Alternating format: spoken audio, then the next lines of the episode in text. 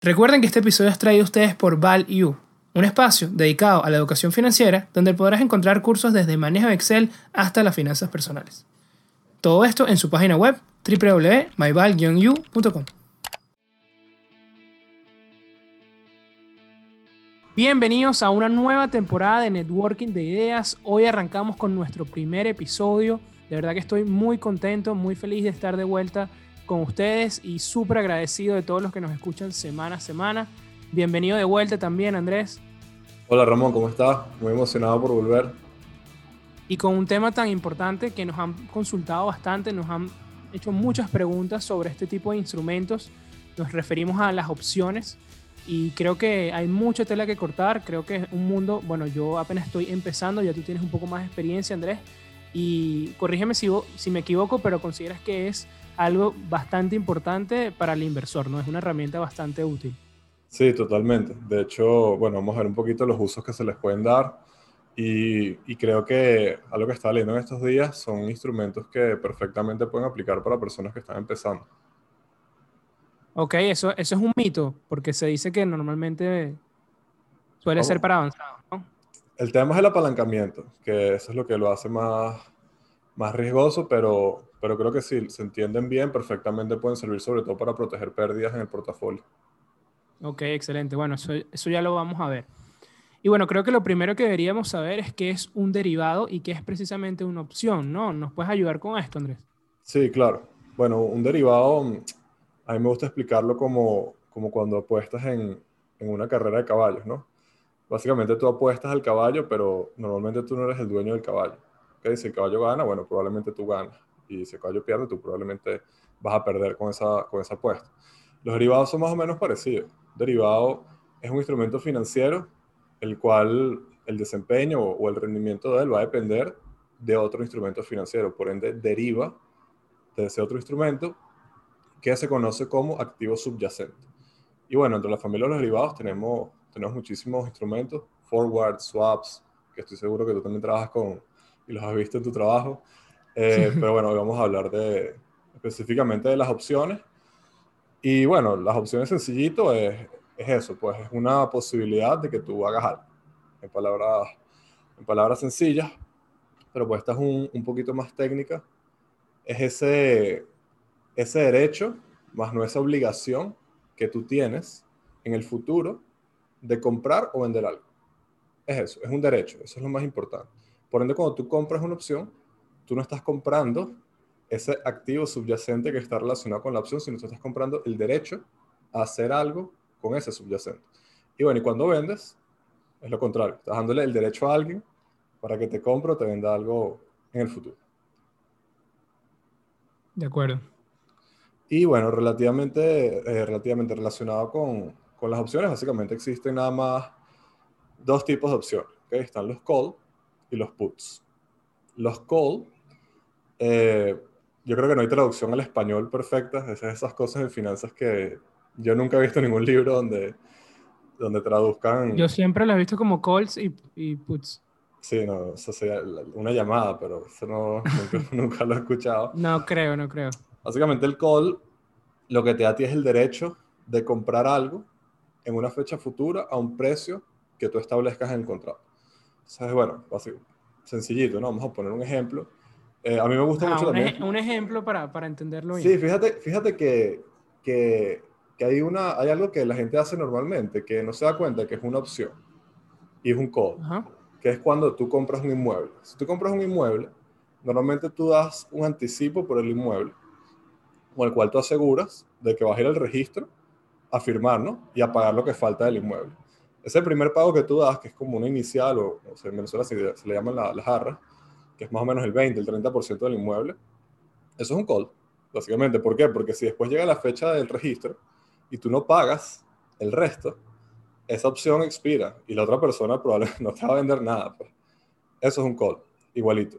Entonces la gente, la gente lo, lo, lo, hace, bueno, no digo todo el tiempo, pero en, el día a día uno puede cuando hay una transacción de un inmueble y no se da cuenta de que eso es un call.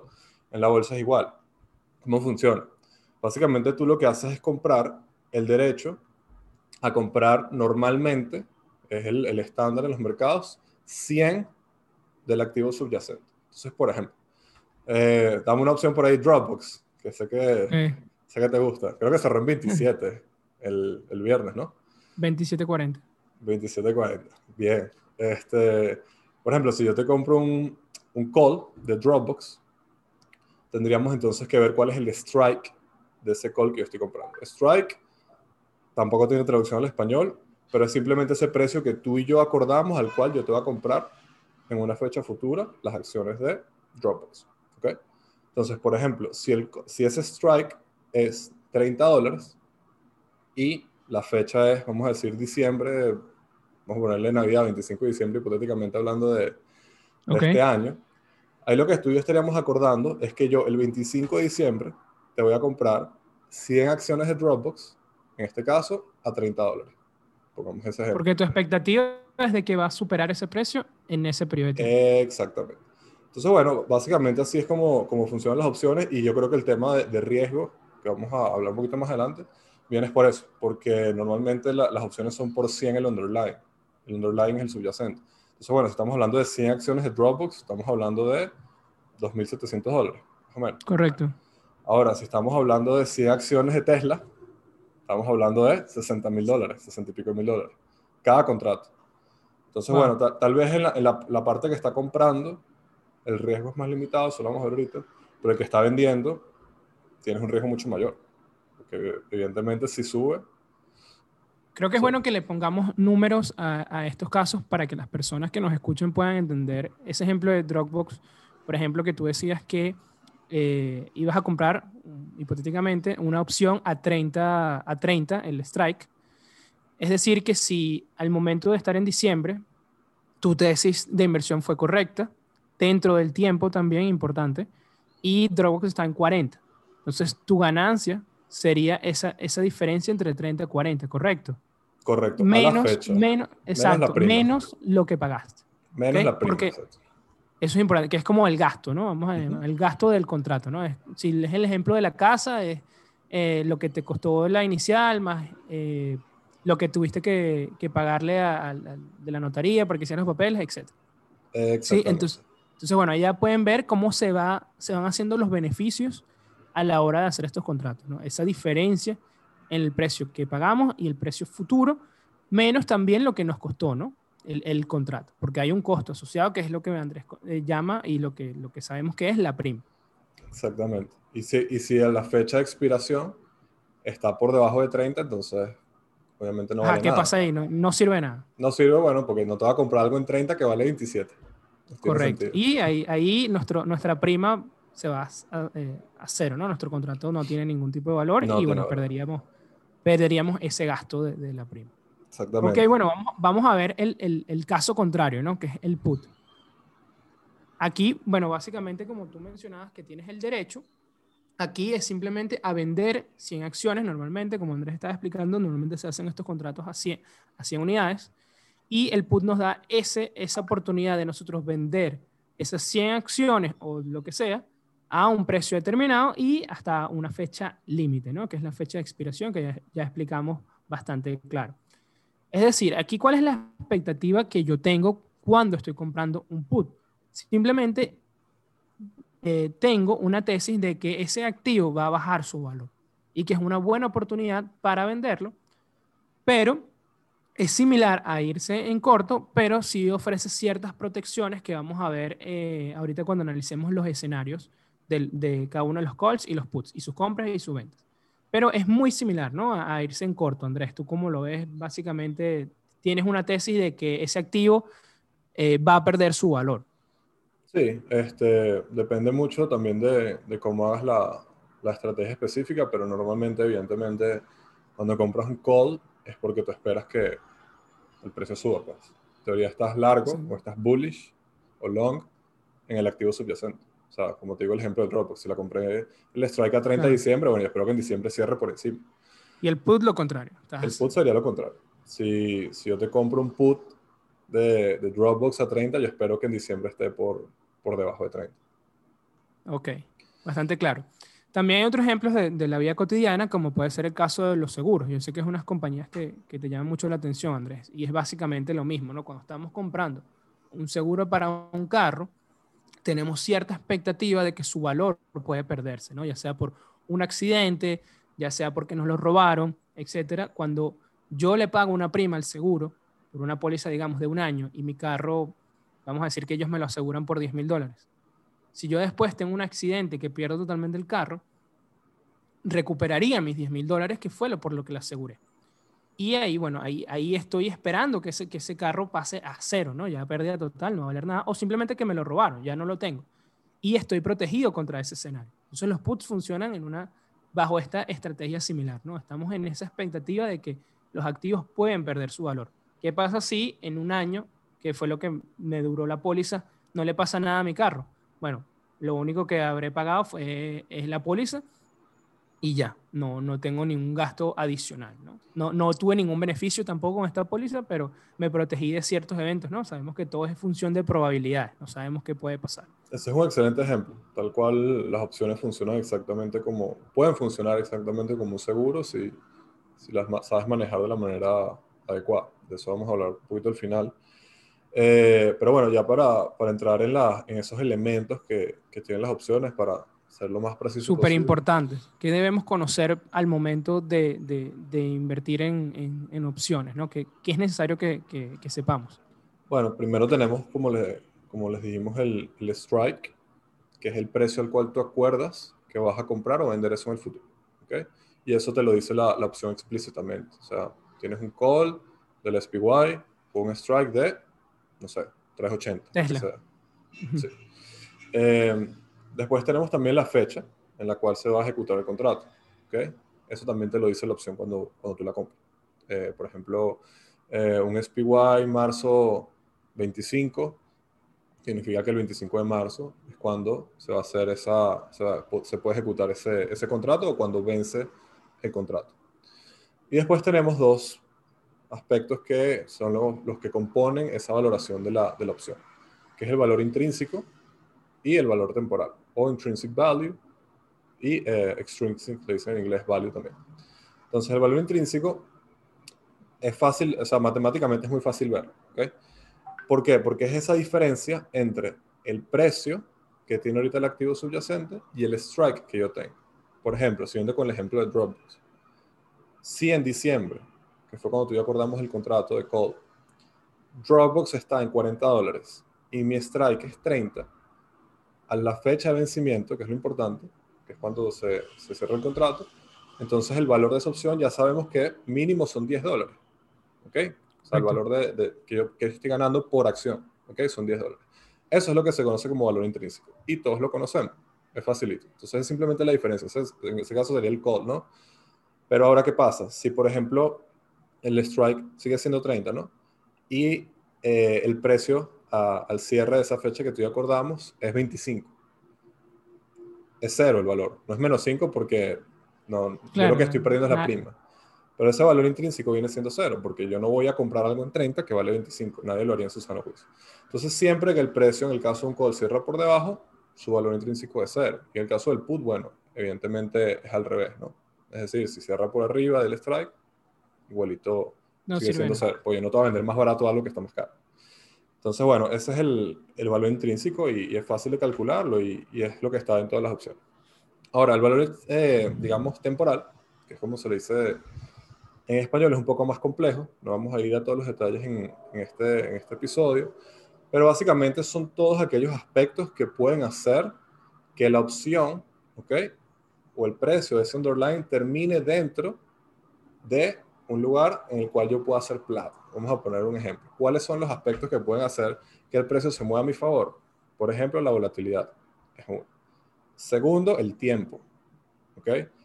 Y bueno, tercero, otros aspectos que hacen que mientras más cerca está esa opción de el precio del subyacente, valga más dinero. Y eso va a depender de cada activo. Pero ¿por qué, por ejemplo, la volatilidad? Bueno, porque evidentemente mientras más se mueve el mercado, es más probable que esté cerca de mi strike. Y mientras más tiempo hay, bueno, como dices tú lo del seguro, ¿no? No es lo mismo un seguro que te dura un año que un seguro que te dura 10 años. Evidentemente el seguro que dura 10 años vale más, porque hay más posibilidad de que ese evento ocurra. Entonces son, son, algunos aspectos que le van dando más valor a, a, la opción y eso depende del mercado, depende del activo, depende de muchas cosas. Pero en líneas generales, Andrés, podemos decir que el valor de un contrato es su valor intrínseco más su valor temporal, ¿no? O valor exactamente, exactamente. Y bueno, los últimos conceptos que creo que son importantes para una persona que está iniciándose en, este mundo, eh, básicamente existen tres tipos de, de opciones dependiendo de el strike y el precio en el cual está ahorita el activo, ¿no? Se dice que está at the money, o está en el dinero, esa traducción sí existe en español, eh, cuando está al mismo precio el strike o muy parecido con el precio que tiene ahorita. Si mi strike es 50 y está ahorita en 50 y 50,5, 49,5, 50. At the money. Está at the money, está en el dinero. Pues. Cuando está in the money es cuando mi strike está en un lugar que es favorable para mí. El caso del call, mi strike está por debajo. Ese escenario. Del precio y si es el put, bueno, está por encima del, del precio ahorita, que es como estás haciendo plata, evidentemente. Y, y, bueno, out of the money está fuera del dinero, es lo contrario, ¿no? Cuando tienes un call que está por encima de, del Ahí solo tendrías valor temporal. Ahí solamente tienes valor temporal. Eso es, eso es exactamente, completamente correcto. Y esa es una de las premisas de las opciones. Cuando una opción está fuera del dinero, ¿qué vale? Solamente vale la posibilidad de que esté en el dinero. que es valor temporal. Exacto. No, de acuerdo. Creo que bastante, bastante claro. Igual si tienen algún tipo de duda con, con, con estos conceptos, bueno, siéntense libres de, de, comentarnos y hacernos llegar sus preguntas, las vamos a responder sin dudas. Y bueno, creo que es importante que, que hablemos de los escenarios, ¿no? Con, ya, ya teniendo de cierta manera dominado estos conceptos, de qué pasa cuando tengo cierto contrato, cuando lo compro o cuando lo vendo, ¿no? Vamos a poner el primer escenario que es el Colt, que yo estoy comprando, o estoy comprando este contrato, Aquí es, básicamente estoy largo en el subyacente, lo vimos con las acciones de Dropbox, es decir, yo espero que ellas suban. Tengo un riesgo limitado porque lo máximo que puedo perder solamente comprando el call, ¿no? Eh, es la prima, ¿no? Ese, contrato, bueno, si, si, llega, si llega la fecha de diciembre y está por debajo de los 30 dólares que, que, nosotros pagamos, lo que vamos a perder son es, ese prima, nada más. Y bueno, ahí en teoría un beneficio infinito, ¿no? Porque la acción de Dropbox puede subir de, de 30 a 200, 300, etc. Ahora, ¿qué pasa cuando hacemos lo contrario, ¿no? Cuando estamos vendiendo este derecho a comprar 100, a, comprar 100 acciones, ¿no? Le estamos dando la oportunidad a otra persona, le estamos cediendo este derecho. Estamos cortos en, en este activo subyacente, ¿no? Vamos a ponernos el lado contrario. No estamos comprando el call de Dropbox, sino lo estamos vendiendo. Nosotros esperamos que no va a llegar a 30 dólares por acción tenemos un riesgo ilimitado, porque la acción puede subir infinitamente, como estamos hablando, y tenemos un beneficio limitado. Aquí se cambian los papeles, ¿no? Aquí el riesgo pasa a ser ilimitado, pero el beneficio, eh, el beneficio sí es limitado, porque lo máximo que podemos ganar en este caso es lo que nos van a dar por nuestro contrato, porque recuerden, nosotros lo estamos vendiendo. Es decir, ¿cuánto vale ese contrato por 100 acciones? Eso es lo que nosotros podemos ganar y no podemos ganar más nada. ¿Qué pasa? como lo ven, suena bastante mal, ¿no? Porque tenemos riesgo infinito y beneficio limitado. Pero ¿cuál, ¿qué está a favor en nuestro caso? Es que hay una mayor probabilidad de que este escenario se cumpla porque vamos a favorecernos no solamente si en una sola dirección, ¿no? Porque nos vamos a favorecer no solamente si la acción baja, sino también si los movimientos eh, de la acción se mantienen ciertamente estable, eh, lejos de nuestro, de nuestro strike. Por ejemplo, estábamos diciendo que era de 30, si se mantiene entre 26, 27, 28, 29, todo ese periodo donde nosotros lo, tenemos nuestra fecha de expiración, e igual vamos a ganar, porque esa acción, ese contrato va, va a vencer sin, sin ejecutarse, ¿no? Entonces, eso es lo que estamos ganando en ese sentido, ¿no? Asumes un riesgo mayor, pero la probabilidad es menor, ¿ok? Tienes, tienes ese beneficio, como digo, en, en dos direcciones, si baja o si se mantiene estable. Ahora, ¿qué pasa con los puts? Si estamos comprando un put, ya lo dijimos anteriormente, estás corto en el activo subyacente, es decir, tú esperas que ese activo va a bajar. Tienes un riesgo limitado, igual que el call, lo más que puedes perder es tu contrato, tu seguro, tu póliza, lo más que vas a perder si no le pasa nada a tu carro es lo que pagaste en ese periodo de tiempo.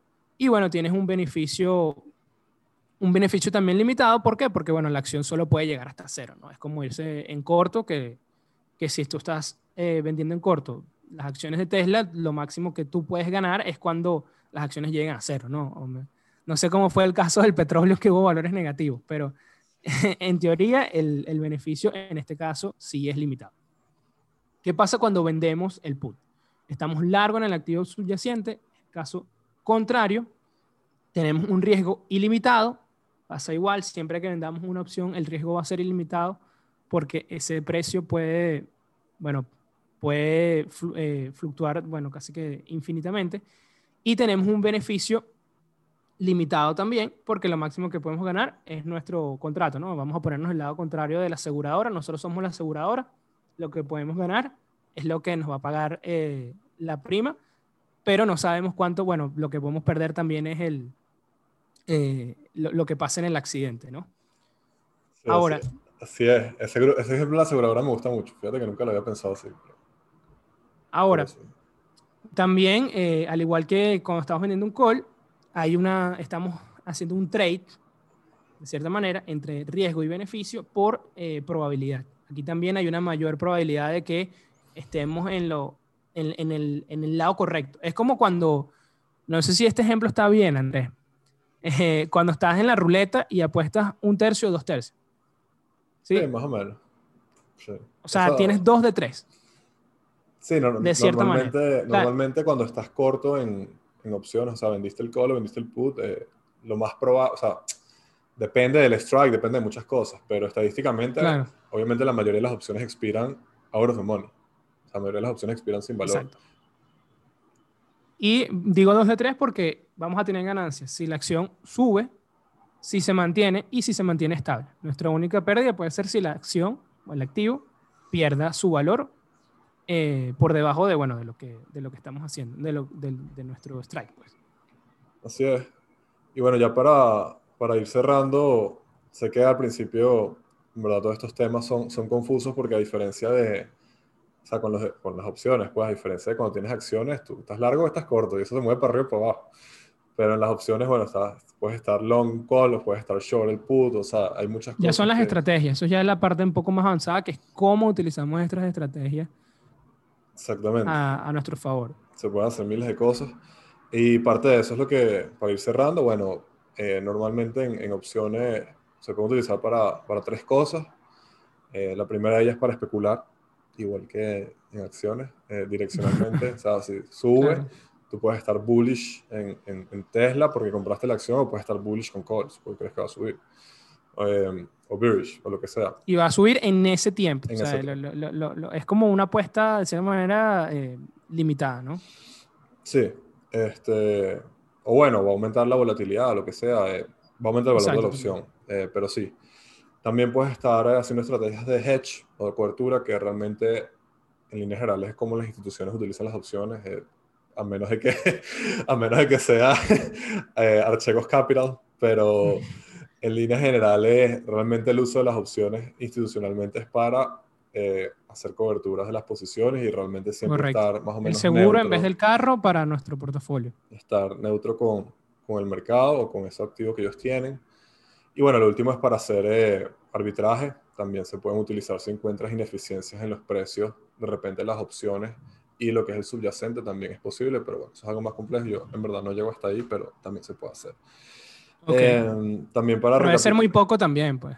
Bueno, seguramente necesitas high frequency trading para poder hacer eso, porque Exacto. son cosas de centésimas de segundo. Em, bueno, también para, para cerrar que eso, pues creo que es más importante es entender que la opción, el precio, viene determinado por ese valor intrínseco, como dijimos, la diferencia entre el strike y el precio, y lo que es el valor temporal, que es todo lo que puede hacer que ese valor intrínseco efectivamente valga algo. También entender que, que, la mayor parte del precio de la opción realmente es la volatilidad. La mayor parte, en la, la vida de la opción, la mayor parte es la volatilidad. Es decir, tú puedes tener vamos a seguir con Dropbox. Puedes, puedes tener acciones de Dropbox en 27 hoy y 27 otra vez en septiembre, pero de repente en septiembre el mercado se volvió loco, la volatilidad empieza a aumentar muchísimo, la gente que está en el mercado cree que la volatilidad futura va a ser aún mayor y sin que el precio de Dropbox se mueva, tu opción puede valer mucho más. ¿ok? Y puedes estar tu contrato sube y puedes estar ganando. Eso es súper importante. es lo que más afecta el, el precio de, de, la opción. Y por eso es que son tan volátiles, además el apalancamiento que es por 100. O sea, tú, cuando la semana, la semana esta que, que Tesla subió como 20%, después cayó 20%, es una locura. Tú puedes ver segundo por segundo como el valor de los contratos aumenta cientos de dólares o miles de dólares por contrato. Eh, es bastante... Sí, es que, es que, y es que eso es importante lo que, y no lo habíamos mencionado, el apalancamiento. 2% en Tesla, en el contrato que tú tengas, puede ser 15 o 20%. Sí. Esa variación, esa, esa pequeña variación en el precio. No, y, pensar que, o sea, por ejemplo, Tesla, ¿no? Que, que vale 600, no sé cuánto se ahorita, 600 y algo de dólares. Piensa que cada dólar que, que, ese, que ese precio se mueve, digamos, más in the money, y si, estás corto, ¿no? Digo, si estás corto en, un call, por ejemplo, de Tesla, y cada dólar que sube son 100 dólares que tú pierdes. O sea, si, si cierran 6.10 y tu, y tu strike era 600, son 1.000 dólares. Un movimiento de 10 dólares en Tesla es nada, pues. Nada. Entonces, bueno, es entender ese, ese tema de riesgo, creo que es importante. El, el apalancamiento. Sí, el apalancamiento. También. Y, y, también te ayuda en el sentido, eso no lo dijimos, que por lo menos sí, eh, claro, estoy viéndolo un poco más sano, no, no de forma tanto especulativa, que por lo menos si tú quieres comprar acciones de una empresa y no tienes el dinero ahora, que no deberías invertir con dinero que no tienes, ¿no? Pero que creo que es lo número uno. Pero bueno, esta es medio trampa la regla, de, pero esperas recibir cierta bonificación o te van a pagar a fin de mes, etcétera. Entonces tú, de cierta manera, compras call porque ahí te dan ese apalancamiento, ¿no? Para comprar esas 100 acciones que de repente no tenías el capital eh, para hacerlo, ¿no? Entonces también, también te ofrece esa herramienta de, de, apalancarte. No estamos diciendo que lo deberían hacer. Como, como dije al principio, la regla número uno es no utilizar dinero que no tienen. Pero bueno, saber que, hay ciertas temporalidades que, bueno, de repente puede pasar, ¿no? Entonces también juegan a favor estas herramientas. Sí, tal cual. Yo, yo honestamente yo nunca lo he hecho, pero sí, o sea, el comprar la prima, sobre todo cuando es un tiempo a dos años, una opción a dos años, a un año, te da esa opción de tener esa exposición a 100 acciones de lo que estás comprando sin tener que tener la plata para comprar las 100 acciones. Exacto. Entonces, sí, es, una, una, buena observación. Y, y, bueno, lo último, entender que el tiempo es el peor enemigo de, del, que está largo y, en la opción. Y perdón que te interrumpa, Andrés, que esto también queda decir súper importante, pero justo ahí, eh, y, no perder la oportunidad, ¿no? Porque de repente esa exposición que quieres, la oportunidad es ahora. De repente en marzo, marzo del año pasado, viste unas acciones que estaban a un precio demasiado, eh, te parecía a ti, bueno, de acuerdo a tu tesis de inversión, estaban a un precio único, y realmente fue así para muchas. Y bueno, no, no tenías disponible para 100 acciones, pero sí tenías disponible para el contrato. Entonces, era aprovechar esa oportunidad y solo podía hacerlo a través de opción. O bueno, apalancarte en margen con el, con el broker, pero eso ya depende de tu tipo de cuenta. Bueno, el que hizo eso el año pasado hoy está celebrando. Eh, sí, bueno, y, ese tema del tiempo, pues, que eso, con eso es lo que quería cerrar, el tiempo es el, el, mejor amigo del que está corto, o sea, el que te vendió el derecho, el que te vendió el color put y, y es el peor enemigo del que está largo, porque evidentemente cada día que pasa, el valor de la opción eh, es menor. Eh, al menos nada más pensando en temas de tiempo, porque hay menos posibilidad o la ventana es más corta para que la opción quede en el dinero. De hecho, la curva con la cual las opciones pierden dinero eh, relacionada con el tiempo es exponencial hacia el final de la opción, porque evidentemente el último día ya casi que es muy improbable que en un solo día se mueva 20%, lo que sea, 15%. Claro. Y cuando Eso es lo que se conoce como, como el teta decay el, el o el time decay. Cuando estás corto, bueno, eh, eh, es lo mejor, ¿no? Porque ves como, es como la opción va desinflándose. cuando lo vendiste, pues, cuando más que estar corto, cuando vendiste el, exacto, cuando vendiste el contrato. Exactamente. Bueno, excelente. Como les dije antes, si tienen alguna duda, porque bueno, sé que eso es mucha información y que es un tema un poco complicado, eh, sin duda déjenos, haznosla llegar, háganosla llegar, que, que bueno, con gusto vamos a responderlas, ¿no? Yo creo que es el momento de pasar al dato de la semana, Andrés. Y el dato de la semana es, ¿sabías que, de acuerdo a la CBOE, Chicago Board Option Exchange, es decir, el mercado más grande a nivel de volumen de transacción para el comercio de opciones, un aproximado del 35% de todos los contratos vencen sin valor a su vencimiento. Bueno, y eso ha sido todo por el episodio del día de hoy. Ya lo tienen las opciones eh, financieras una herramienta también muy importante para tener en cuenta porque nos puede ayudar para invertir, para hacer trading, especular, eh, protegernos, como mencionaba Andrés también, y que vale la pena que estudiemos un poco más eh, sobre esto. De verdad que espero que esto les haya ayudado a, entender de cierta manera lo básico y les dé curiosidad por seguir aprendiendo sobre este tema tan importante. Sí, espero que les guste. Yo también, y Ramón, bueno, también estamos aprendiendo de este tema que, que es un poco más avanzado y honestamente no es lo que estoy acostumbrado. Creo que tú tampoco, yo estoy más finanzas no, si soy honesto, creo que si he comprado cinco o seis contratos eh, eh, en toda mi vida, eh, es eso, pues creo que cinco o seis máximo, pero creo que, que, vale la pena, como digo, seguir aprendiendo y le tengo mucho respeto también, por eso tampoco he, he querido ponerlo así como parte importante de mi estrategia, ¿no? pero sin duda que quiero seguir aprendiendo sobre eso. Yo también, sobre todo para hacer estrategias que, como no tengo tanto tiempo para estar todo el día encima de la, de la computadora, hacer estrategias más varias semanas, varios meses y dejar eso ahí eh, corriendo, acumulando, acumulando el time decay, en este el alfa. Sí, tal cual. Excelente. Bueno, ya lo tienen. Este fue nuestro primer episodio de la sexta temporada. Como les digo, de verdad que eh, estamos muy contentos y agradecidos por todo el apoyo que hemos tenido. Eh, de más está decir eh, y repetirles las gracias por escucharnos cada semana. Los esperamos con gusto en nuestro próximo episodio. Va a llegar nuestro primer invitado de la temporada. Ya saben también que si están viendo desde YouTube, no olviden darle like a este video. Nos ayuda muchísimo para seguir generando contenido. Ya saben cómo es el algoritmo de, de YouTube. Así que bueno, apóyennos con eso. Y nos escuchamos la próxima semana. Networking de Ideas, donde los buenos conocimientos se conectan Chao, Andrés. Chao, hermano.